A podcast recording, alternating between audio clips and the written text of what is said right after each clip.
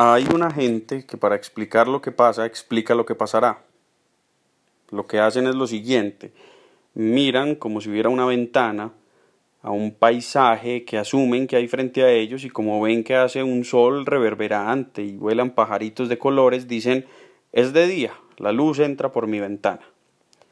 Son unos tontos, sin remedio. Lo que hacen desde hace mucho tiempo se llama tontería. Esta gente está en todos los lados, pero especialmente en ese mundillo de grupúsculos insoportables que se dedican al mercadeo. Es una gente que se llama a sí misma experta en tendencias. Son esos a quienes contratan para que le digan a otra gente qué es lo que la gente hará. Siempre erran, siempre erran porque sus premisas son absurdas e inútiles. Permítame la siguiente licencia, explicaré brevemente qué es el efecto Lindy no porque esta idea sea fundamental para resolver nuestro problema, sino porque es útil para entender el error en las premisas de esta gente que dice entender el presente porque mira al futuro. El, el, efecto Lindy es fundamentalmente una característica de las cosas, en tanto adjetivo de un precisamente efecto que tiene el tiempo sobre esas cosas. Es decir, es un predicado posible algo que podemos decir de una cosa en relación con el tiempo que tiene la existencia de esa cosa. Uno dice entonces que esto o aquello es Lindy si esto o aquello tienen unas características esenciales en su relación con el tiempo.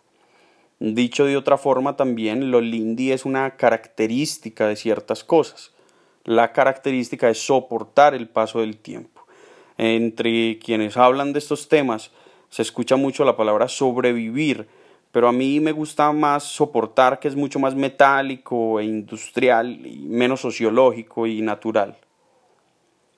Según esta idea del efecto Lindy, que no es un concepto hay que decirlo, sino una mera, muy refinada, pero en todo caso mera idea, uno puede anticipar la futura existencia de una cosa viendo hacia su pasada existencia si algo ha existido durante 500 años, es muy probable que exista durante 500 más.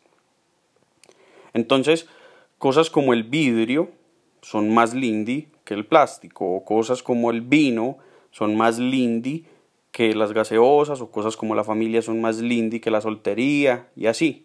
Ya se harán una idea ustedes, y si no, pues lean a Taleb. El meollo del asunto es que la gente que mira hacia el futuro para explicar el presente está miando fuera del tiesto. Un tiesto que sinceramente es tan importante para todos que me molesta muchísimo que meen por fuera. Mi cordial invitación es a que lo hagan dentro. Uno no puede ir por la vida siendo experto en tendencias y estrategias de mercado sin mirar atrás. Si alguien quiere ser experto en algo que sea útil para el presente, debe ser experto en el pasado, nada más. Es lo único que importa.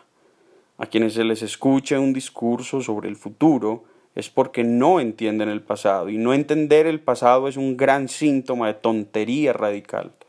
El político es mentiroso porque promete que pasará lo que nunca ha pasado. El mercadólogo es mentiroso porque promete que pasará lo que nunca ha pasado. El publicista es mentiroso porque promete que pasará lo que nunca ha pasado. Se llenan la boca de disqueteorías y premoniciones sobre cómo se comportará la gente, y si uno filtra un poquito la chorrera de discursos que disparan, se da cuenta de que todo hubiera podido resolverse fácilmente con dos o tres filósofos de hace 500 años. Hay que detener esta locura porque al que van a terminar matando de un infarto es a mí. Les exijo que a esta gente no la escuchen más. Es completamente insoportable. Sean serios. Si quieren entender lo que pasa frente a ustedes, no miren a través de una ventana inventada, lean o a Platón o a mí.